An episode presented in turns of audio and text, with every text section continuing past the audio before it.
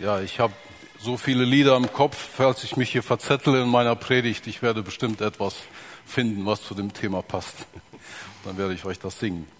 Nein, wir bleiben beim Predigen. Wie André letzte Woche uns gezeigt hat, ist Sehen mehr als nur etwas mit den Augen zu erkennen, etwas wahrzunehmen, so wie ich jetzt Sascha sehe. Ich sehe ihn, weil er da sitzt aber verstehe ich ihn, verstehe ich diesen Menschen? Darum ging es letztes Mal. Der Blinde, der hat zwar nicht gesehen, er konnte Sascha nicht sehen, aber er hat in seinem Herzen verstanden, er hat in seinem Herzen gesehen, was Jesus bedeutet. Heute gehen wir weiter und wollen zu dem Thema mehr bekennen, etwas lesen und über den Text nachdenken, was wir da für uns lernen können. Ich lese einen Teil des Predigttextes und dann gehen wir einfach Schritt für Schritt weiter und schauen, was wir aus diesem Text für uns lernen können. Ich lese aus Markus Vers, ab Vers 27. Und Jesus und seine Jünger gingen hinaus in die Dörfer von Caesarea Philippi. Das liegt im Norden von Israel. Und auf dem Weg fragte er seine Jünger und sprach zu ihnen, was sagen die Menschen, wer ich bin? Sie aber antworteten ihm und sagten, Johannes der Täufer, und andere sagen Elia, andere aber einer der Propheten. Wie gesagt, Jesus ist mit seinen Jüngern im Norden Israels unterwegs. Sie gehen durch die Dörfer. Wahrscheinlich hat Jesus gepredigt, gelehrt, Wunder getan, Menschen geheilt. Und dann sind sie alleine und Jesus stellt seinen Jüngern diese Frage. Was sagt ihr? Was sagen die Menschen? Wer bin ich? Und die Antwort lautet, äh, ja, einige sagen Johannes der Täufer. Und äh, wahrscheinlich hatten die Menschen noch das Ereignis im Kopf von König Herodes, der die Bruder, die, die Frau seines Bruders geheiratet hatte und Johannes der Täufer hat ihn kritisiert dafür, hat gesagt, das ist nicht richtig, das ist nicht rechtmäßig. Und er hat dann Johannes den Täufer ins Gefängnis gesetzt. Und seine Frau, die war besonders darauf aus, diesen Johannes zu töten. Und letztendlich hat sie es dann auch äh, geschafft, bei einem Fest den Kopf des Johannes zu fordern. Und Johannes wurde enthauptet. Und äh, als Jesus dann sein Wirken begann, dann kam in Herodes dieser Gedanke auf, wahrscheinlich ist es der auferstandene Johannes, der hier wieder da ist und Wunder tut. Und ähm, das Volk hat das sicher mitbekommen. Und so entstand der Gedanke in dem Volk, das ist wahrscheinlich Johannes der Täufer. Andere sagten, es ist Elia oder einer der Propheten. Elia war auch ein Prophet. Propheten waren Menschen, die im Auftrag Gottes etwas geredet haben. Das, was Gott sagen wollte, das haben diese Propheten weitergegeben, so dass es dem Volk verständlich war, was Gott sagte. Und im Alten Testament, im ersten Teil der Bibel, tauchen sehr viele Propheten auf und durch diese Propheten hat Gott zu den Menschen geredet. Die meisten Menschen und auch seine Jünger hatten eine falsche Meinung über Jesus. Das zeigen die Äußerungen, die sie über Jesus tätigen. Und Jesu wahre Identität, das, was er wirklich darstellte, das war irgendwie noch verborgen. Es war noch nicht so offensichtlich. Warum will Jesus wissen, was die Menschen über ihn denken? Ist das nur eine Meinungsumfrage, so wie es heute üblich ist, dass Forschungsinstitute fragen oder nachforschen, was denkt das Volk über diese oder jene Partei oder über diesen und jenen Trend. Ist Jesus abhängig von der Meinung des Volkes oder warum stellt er diese Frage? Ich denke, er ist nicht abhängig, sondern Jesus ist ein guter Lehrer. Und ein guter Lehrer stellt Fragen, damit er seinen Schülern etwas beibringen kann. Und so fragt Jesus seine Jünger zunächst, diese Frage und sagt, was denken die Menschen? Vielleicht einfach, um den Jüngern klarzumachen, was das Volk denkt, damit ihnen das bewusst ist. Diese Frage und die anschließende Antwort des Petrus bilden in diesem Bericht von Markus, wie Sascha schon gesagt hat, eine Wende, ein Wendepunkt. Bis dahin hatten wir Jesus gesehen als Lehrer, als Wundertäter. Und ähm, jetzt aber geht es Richtung Golgatha. Und ab jetzt will er seine Jünger vorbereiten auf das, was auf sie zukommt. Nicht nur als Jünger, sondern auch als Apostel später. Und was auf ihn zukommt als Messias. Vielleicht will Jesus ihnen einfach klar machen, dass sie jetzt eine andere Position einnehmen. Sie sind nicht mehr nur Jünger, nicht nur Lehrlinge, sondern sie werden zu seinen Vertrauten, zu, seinen, zu den Menschen, die das, was er angefangen hat, weiterführen wird. Sie bekommen eine Aufgabe. Und er will ihnen ganz klar sagen, wer er ist. Und so stellt er auch die nächste Frage. Irgendwie schaltet das hier nicht so. Und er stellt ihnen die nächste Frage. In Vers 29 lesen wir, und er fragte sie, ihr aber, was sagt ihr, wer ich bin? Petrus antwortet und spricht, du bist der Christus. Petrus macht sich hier wieder, wie schon so oft, zum Sprecher der Jünger und kommt direkt mit der Antwort und sagt, du bist der Christus. In der Frage lesen wir, dass Jesus fragt ihr, also ihr Jünger, ihr, meine Vertraute, meine Auserwählten, was sagt ihr, wer ich bin? Ihr, die ich gelehrt habe, die ich ausgewählt, die ich ausgebildet habe, was sagt ihr?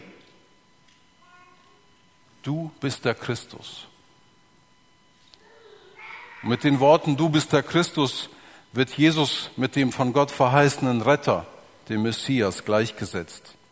Messias bedeutet der Gesalbte, der Auserwählte. In Israel wurden Könige gesalbt oder auch Propheten wurden gesalbt, Priester wurden gesalbt und damit wurde gezeigt, das ist jemand, der eine besondere Aufgabe hat, der von Gott ausgesandt ist, der von Gott gesegnet ist der einen Auftrag von Gott bekommen hat. Und genauso Jesus. Er hatte einen besonderen Auftrag von Gott, seinem Vater. Und die Juden zu der Zeit haben es aber nicht verstanden. Sie haben gedacht, da kommt jemand, der Sohn Davids, sozusagen aus dem königlichen Geschlecht des Königshauses David, und er wird uns befreien. Er wird uns befreien von den Römern. Er wird sein Reich hier errichten und wir werden mit ihm in Frieden leben und in Gerechtigkeit. Das war die Meinung der, des Volkes. Aber es war eine falsche Meinung. Jesus Christus, was bedeutet dieses, dieser Name? Jesus ist eine ja, man würde heute sagen, ein Vorname, der damals gebräuchlich war. Heute ist er auch durchaus gebräuchlich. In Lateinamerika wird er viel benutzt, als Jesus, einfach als Vorname. Aber Christus, das ist nicht Jesus sein Nachname, sondern es ist seine Berufung. Das ist das, was er ist, seine Aufgabe. Jesus Christus, der Gesalbte, der Auserwählte. Wenn wir, wenn wir das betrachten, ähm, nach Hebräisch, Griechisch und lateinischer Übersetzung, dann würde es in Hebräisch heißen Yeshua Meshiach. Das wäre die Aussprache für Jesus Christus, der Messias. Und Yeshua, wenn wir das übersetzen ins Griechische, so wie das Neue Testament geschrieben wurde, dann heißt es Jesus. Oder mehr die lateinische Form, aber das gehört da zusammen, Griechisch und Lateinisch. Das ist so die Korrelation dieser beiden Begriffe. Wenn wir Meschiach, das hebräische Meschiach übersetzen ins Griechische, heißt es Messias oder Christos. Christus. Und dann im Neuen Testament lesen wir Christus, die lateinische Form. Aber zusammengenommen heißt es, Gott rettet, der Gesalbte. Das ist der Gesalbte, der uns rettet. Diese, dieses Bekenntnis, du bist der Christus, hat eine tiefe Bedeutung. Petrus sagt das nicht einfach so. Er hätte ja auch sagen können, ja, du bist Jesus, der Sohn des Zimmermanns, geboren in Nazareth, in Bethlehem, aufgewachsen in Nazareth. Aber es war mehr dahinter. Du bist der Christus. Das war ein Bekenntnis. Das war ein Wendepunkt. Auch für sie als Jünger, dass sie das bekannten. Die Menschen und auch die Jünger haben nicht immer verstanden, wer Jesus Christus ist. Aber hier kam der Punkt, wo sie dieses Bekenntnis ganz klar ausgesprochen haben. In diesem Zusammenhang möchte ich zu Johannes 1.11 gehen. Da verstehen wir vielleicht die Worte besser, die da der Apostel Johannes schreibt. Und er schreibt da, er, also Jesus, war in der Welt. Er ist in die Welt, durch ihn ist die Welt gemacht und die Welt kannte ihn nicht. Er kam in das Seine und die Seine nahmen ihn nicht auf. Das heißt, er, der Schöpfer, kommt in seine Schöpfung, aber seine Schöpfung erkennt ihn nicht. Er, der Sohn Davids, der rechtmäßige Königssohn, kommt in sein Volk, aber sein Volk erkennt ihn nicht. Und so sehen wir hier, dass er einerseits nicht erkannt wird, aber andererseits auch abgelehnt wird. Und Jesus beginnt seine Jünger darauf vorzubereiten, was es bedeutet, sich zu ihm zu bekennen. Zu ihm, den seine Schöpfung ablehnt und zu ihm, den sein Volk auch nicht anerkennt. Und ich denke, Jesus will den Jüngern klar machen, das kommt auch auf euch zu, diese Ablehnung. Glaubt nicht, dass euch alle zu Füßen fallen werden, nur weil ihr meine Jünger seid. Und wir lesen, dass Jesus mit ihnen in ganzer Offenheit gesprochen hat. Er hat ihnen klar gesagt, was es bedeutet, sein Jünger zu sein. Wir lesen weiter in Vers 30. Und er redete ihnen ernstlich zu. Nee, Entschuldigung, ich muss eins zurückgehen. Und er redete mit ihnen in Offenheit und redete ihnen ernstlich zu, dass sie darüber nicht reden sollten, dass er der Christus ist. Petrus sagt, du bist der Christus. Da müsste doch Jesus eigentlich in Jubel ausbrechen und sagen, ja, endlich, endlich haben es meine Jünger verstanden, wer ich bin. Er müsste sich doch darüber freuen. Aber nein, er sagt, bitte redet nicht darüber. Sagt es niemandem. Warum? Ich habe diese Worte nie, lange nicht verstehen können. Warum sagt Jesus das? Und er sagt das ja nicht nur seinen Jüngern, sondern er sagt es auch zu Menschen, die er geheilt hat. Oder zu Menschen, die ihm nachfolgen wollten, sagt er, redet nicht drüber. Warum? Die Menschen hatten, wie wir schon gesehen haben, falsche Vorstellungen von ihm, von dem Messias. Sie haben gehofft, dass er sie als jüdisch, jüdisches Volk befreien würde vor dem Joch der Römer. Aber Jesus hatte einen anderen Auftrag. Jesus hatte eine ganz andere Aufgabe. Es war nicht die politische Befreiung und Herrschaft, sondern sein Ziel war es, ans Kreuz zu gehen. Für uns Menschen. Weil es niemanden anders gab, der sündlos war. Weil es niemanden anders gab, der fähig war, als sündloses Lamm am Kreuz an unserer Stelle zu sterben. Das war sein Auftrag. Das war seine Mission. Und deswegen heißt er auch Christus, Messias, der Erlöser. Und so zögerte er, diesen Titel zu benutzen, den Titel Christus oder Messias, weil das Volk noch nicht so weit war, weil die Jünger zum Teil auch noch nicht so weit waren, das zu verstehen. Ich, und die Ausleger vermuten es, dass Jesus so lange darauf warten wollte, diesen Titel zu benutzen, bis es klar und offensichtlich wurde, wo sein Weg hingeht, nämlich ans Kreuz. Es war Gottes Wille, dass er diesen Weg geht und den wollte Jesus auch gehen. Aber er wollte auch, dass die Menschen es verstehen.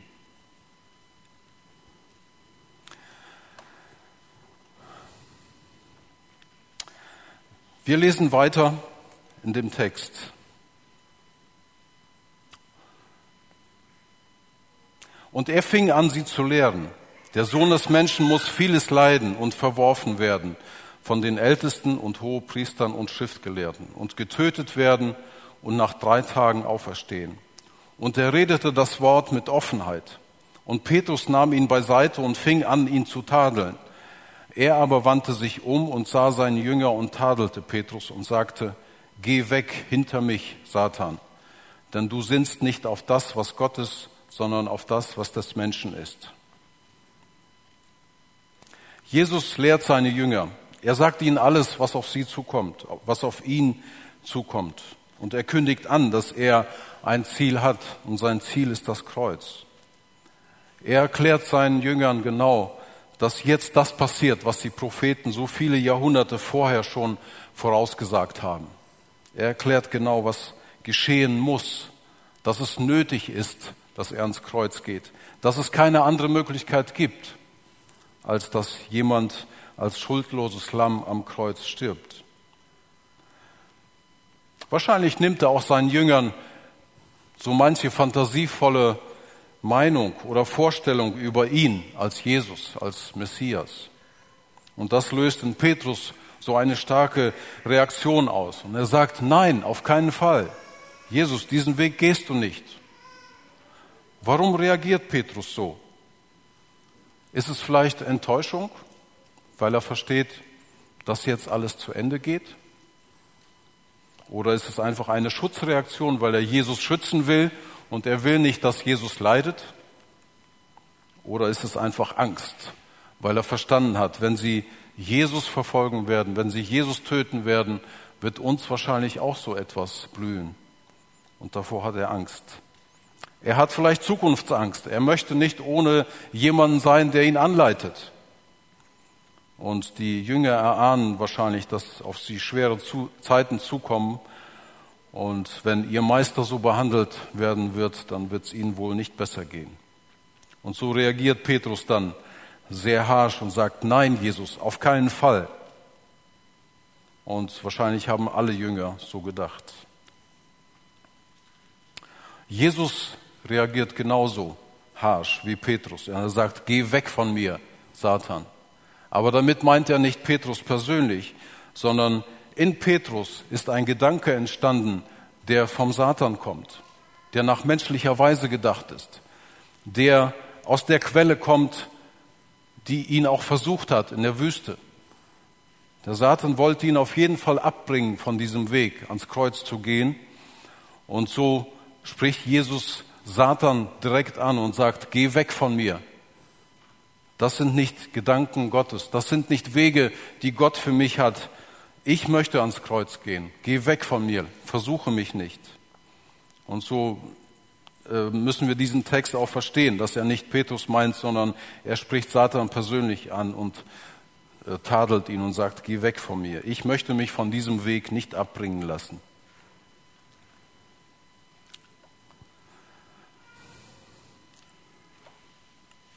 Was sagt uns der Text?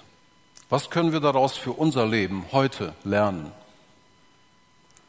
Ich denke, jede noch so gute, gut gehaltene Predigt ähm, hat wenig Wert, wenn wir daraus nicht etwas lernen können für uns heute. Und das Thema dieser Predigt heißt mehr bekennen. Warum sollen wir Jesus Christus überhaupt bekennen? Er ist doch Gott. Gott ist doch allmächtig. Soll er doch sein Werk tun? Warum sollen wir das tun? Können wir das überhaupt?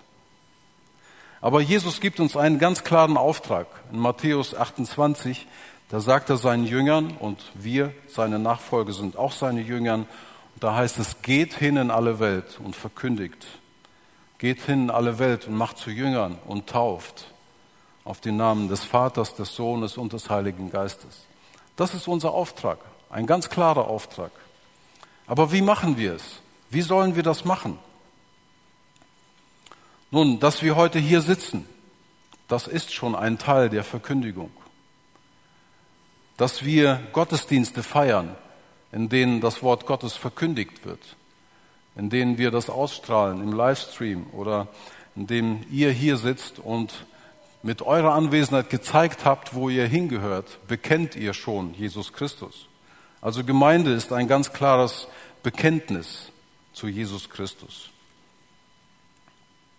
Oder Missionswerke, in denen Menschen arbeiten, die anderen Menschen helfen, weil sie in Not sind und in dieser Verbindung auch die frohe Botschaft von Jesus weitergeben. Das ist genauso ein Bekenntnis, ein Bekenntnis zu Jesus Christus. Aber ich möchte mehr auf der persönlichen Verkündigung stehen bleiben, mehr darauf die Betonung legen. Nun, Gemeinde besteht aus ganz vielen Menschen, die sich entschieden haben, Jesus nachzufolgen. Und wenn ich daran denke, wie unsere Gemeinde sich entwickelt hat, wie viele Menschen allein daran beteiligt sind, diesen Gottesdienst abzuhalten, die Organisation davor, die Menschen, die predigen, die singen, die diesen Saal sauber halten, die in der Woche äh, Kinder- und Jugendarbeit betreiben, Seniorenarbeit oder Büroarbeit, ganz viele Sachen passieren hier, die wir vielleicht gar nicht sehen. Aber das alles sind Menschen, die sich entschieden haben, ich möchte mit meinem Leben, ich möchte mit meiner Kraft Jesus Christus verkündigen. Genauso in den Missionswerken. Menschen, die sich bereit erklären, ihr Leben in den Dienst Gottes zu stellen, hinauszugehen und Menschen zu helfen. Nicht nur humanitär, sondern auch ihnen helfen, den Weg zu Gott zu finden. Das ist eine Verkündigung. Das ist in die Tat umgesetzte Verkündigung. Aber beides, die Gemeinde als auch Missionswerke bestehen aus Menschen, die sich entschieden haben, ihren Glauben in die Tat umzusetzen. Jesus stellte seinen Jüngern zwei Fragen. Was sagen die Menschen, wer ich bin? Nun, jetzt könnten wir Stunden damit verbringen, diese Frage zu beantworten. Wir könnten Meinungsumfragen machen und das Ganze in Prozenten ausdrücken oder in schönen Grafiken. Aber was hilft es uns? Es bringt uns nicht viel weiter. Viel entscheidender ist die Frage, was denkt ihr, wer ich bin? Was denkst du, wer ich bin? Für wen hältst du mich? Und diese Frage müssen wir uns immer wieder stellen. Und die Antwort auf diese Frage entscheidet, wie unser Leben als Christ aussieht. Die, An die Antwort auf diese Frage entscheidet, wie unsere Gemeinde aussieht und auch die Missionswerke. Jesus Christus, der gekreuzigte, am, am dritten Tage auferstandene, der, der in den Himmel aufgefahren ist und zur Rechten Gottes sitzt und wiederkommen wird, er ist der Kern unseres Glaubens. Und wenn wir diesen Kern aus unserem Glauben herausnehmen, aus unseren Kirchengemeinden, aus unseren Missionswerken, dann wird die ganze Sache fruchtlos. Und eine Frucht ohne Kern hat keine Zukunft. Jesus Christus ist unsere Zukunft. Ihr aber, was sagt ihr? Wer bin ich? Du, was sagst du? Wer ist Jesus Christus? Ich hatte das Glück, dass ich schon als Kind mit dem Glauben in Kontakt kam in meiner Familie, wo ich aufgewachsen bin. Ich wusste schon sehr früh, wer Gott und wer Jesus Christus ist und was in der Bibel steht, das war für uns auch nicht unbekannt weil es einfach bei uns üblich war, in der Bibel zu lesen, abends als ganze Familie. Und so war ich mit diesen Dingen schon sehr früh vertraut. Und als Zwölfjähriger habe ich mich dann entschieden, ich möchte Gott folgen. Ich möchte ähm, ja ihn als Gott akzeptieren. Ich möchte ihn als meinen Erlöser annehmen. Und ich war auch total davon überzeugt, dass alle Menschen diese Vergebung, diese Gnade Gottes brauchen. Und ich wollte vor Gott gerecht sein. Das war ganz ernst gemeint. Und nicht nur, weil ich Angst vor der Hölle hatte und unbedingt in den Himmel wollte, nein, ich wollte vor Gott gerecht sein. Das hatte ich ganz klar verstanden. Und so habe ich mich auch aus konkreter Überzeugung für ihn entschieden. Und aus dieser, dieser Überzeugung heraus habe ich mich dann auch, als ich so 15 Jahre alt war, einer Gruppe angeschlossen, die in Köln jeden Samstag vor dem Bahnhofsgebäude so einen kleinen Gottesdienst gemacht hat. Ich bin da dann samstags hingefahren. Wir haben da Lieder gesungen, haben mit den Menschen über Gott gesprochen und äh, ich glaube, wir haben auch Bibeln verteilt, weiß ich nicht mehr genau.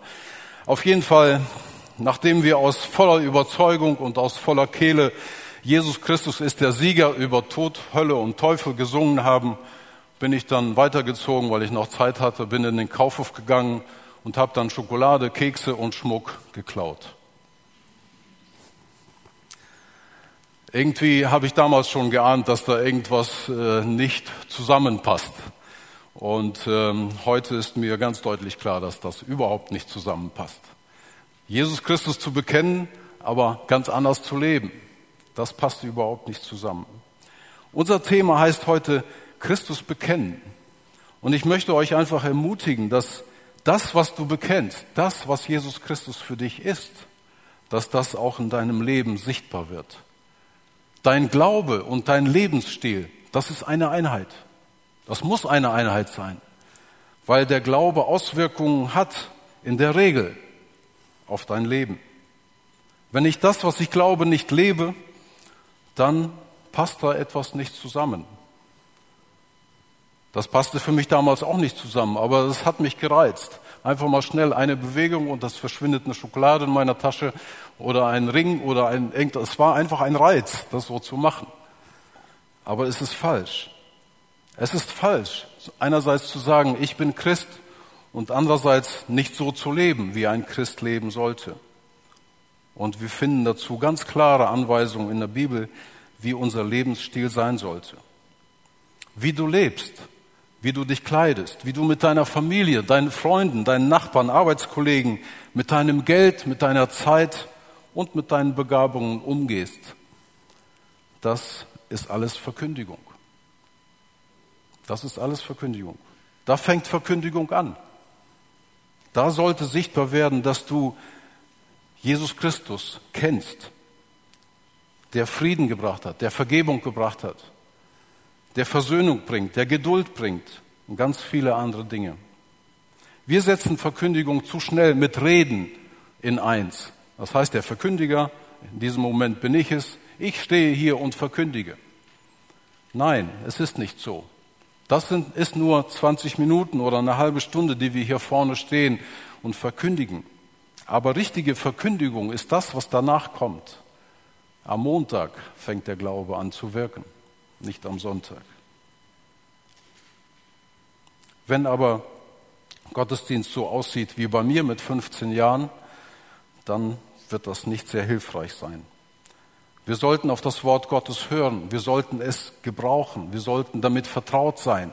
Das heißt, wir müssen es lesen, wir müssen uns damit beschäftigen, damit wir wissen, was drin steht. Und das Wort hat eine Kraft. Weiter hinten im Hebräerbrief lesen wir, das Wort Gottes ist schärfer als ein zweischneidiges Schwert. Es trennt alles. Das, also damit will gesagt werden, es unterscheidet alles. Es richtet dich. Es bringt dich auf den richtigen Weg. Es hält Gericht über deine Gedanken. Und deswegen sollten wir uns mit dem Wort Gottes beschäftigen, weil es uns auf den richtigen Weg bringt, weil es uns zeigt, wer Jesus Christus ist, weil es uns zeigt, wie wir leben sollen, damit wir Jesus Christus verkündigen können.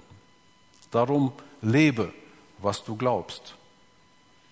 Der Glaube an Jesus Christus ist etwas ganz Praktisches. Ich möchte auf dieses Thema nicht sehr tief hineingehen, weil Viktor darüber reden wird nächste Woche. Und so möchte ich ihm das überlassen. Wie können wir praktisch nachfolgen? Das werden wir nächsten Sonntag hören. Aber vielleicht sagst du, ich bin jemand, der nicht so gut mit Worten umgehen kann, der das, was ich glaube, wovon ich überzeugt bin, nicht so gut aussprechen kann. Ich bin kein Theologe, ich bin kein Redner. Mach dir daraus keinen Stress.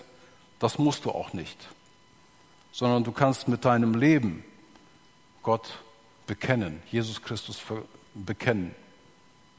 Wenn du einfach deinen Kindern beibringst, wie sie beten, oder deinen Kindern beibringst, dass man zum Gottesdienst geht, dass du sie zur Kinderstunde schickst, dass du einfach immer wieder sagst, es gibt einen Gott, es gibt einen Jesus Christus, der der Erlöser ist.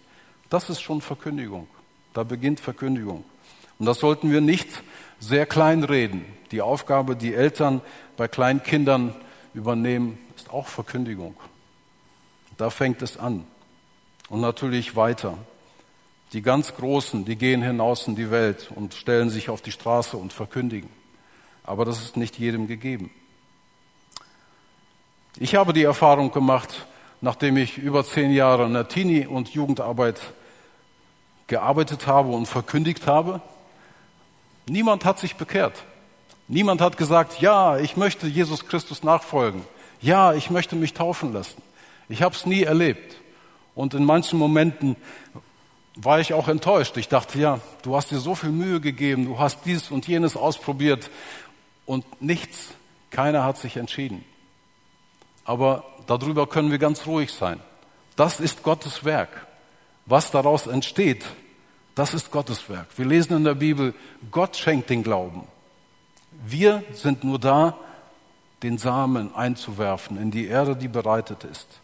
Und deswegen lass uns nicht enttäuscht sein, wenn wir Jesus Christus verkündigen, aber niemand bekehrt sich. Niemand sagt, ja, super, ich komme sofort zur Kirche. Davon können wir nicht ausgehen. Wir müssen damit rechnen, dass wir genauso Widerstand und Ablehnung erfahren wie die Jünger auch. Dass sie vielleicht sogar verfolgt oder getötet werden. Der Glaube an Jesus Christus ist sehr intolerant. Wenn wir das mal ganz genau sehen, Jesus sagt, ich bin der Weg zum Vater. Niemand kommt zum Vater denn durch mich. Er schließt alles andere aus. Alle andere Religionen, alle andere Philosophen, alle anderen Glaubensbekenntnisse werden zur Seite gelegt. Nein, ich bin der Weg zum Vater. Und wenn wir so etwas heute verkündigen, dann müssen wir damit rechnen, dass wir auf Ablehnung stoßen. Da werden sehr wenige begeistert von sein. Und genau das Darauf wollte Jesus auch seine Jünger vorbereiten. Ich möchte euch ermutigen, zu bekennen, trotz Widerstand, trotz Ablehnung. Auch wenn du noch nicht alles verstanden hast, was Jesus Christus bedeutet, bekenne ihn. Sag das, was du glaubst. Sag das, was du weißt. Das ist der erste Schritt. Ich möchte euch ermutigen, mehr zu bekennen. Als ich in der Jugend war, haben wir immer wieder ein Lied gesungen, ins Wasser fällt ein Stein, ganz heimlich, still und leise. Und ist er noch so klein, er zieht doch weite Kreise. Wo Gottes große Liebe in einen Menschen fällt, da wirkt sie fort in Tat und Wort hinaus in unsere Welt. Ich denke, dieses Lied drückt sehr gut aus, was es bedeutet, wenn wir das verkündigen, was wir glauben. Vielleicht ist es nur ein ganz, ganz kleiner Kieselstein, den wir da ins Wasser werfen. Aber er zieht Kreise. Er zieht Kreise in deiner Familie, in deiner Umgebung, wo du dich bewegst. Und denke dran, das, was du lebst, das ist genauso Verkündigung, als wenn jemand einfach nur sagt, was er glaubt. Das Leben an sich ist Verkündigung. Und dazu möchte ich euch ermutigen. Amen.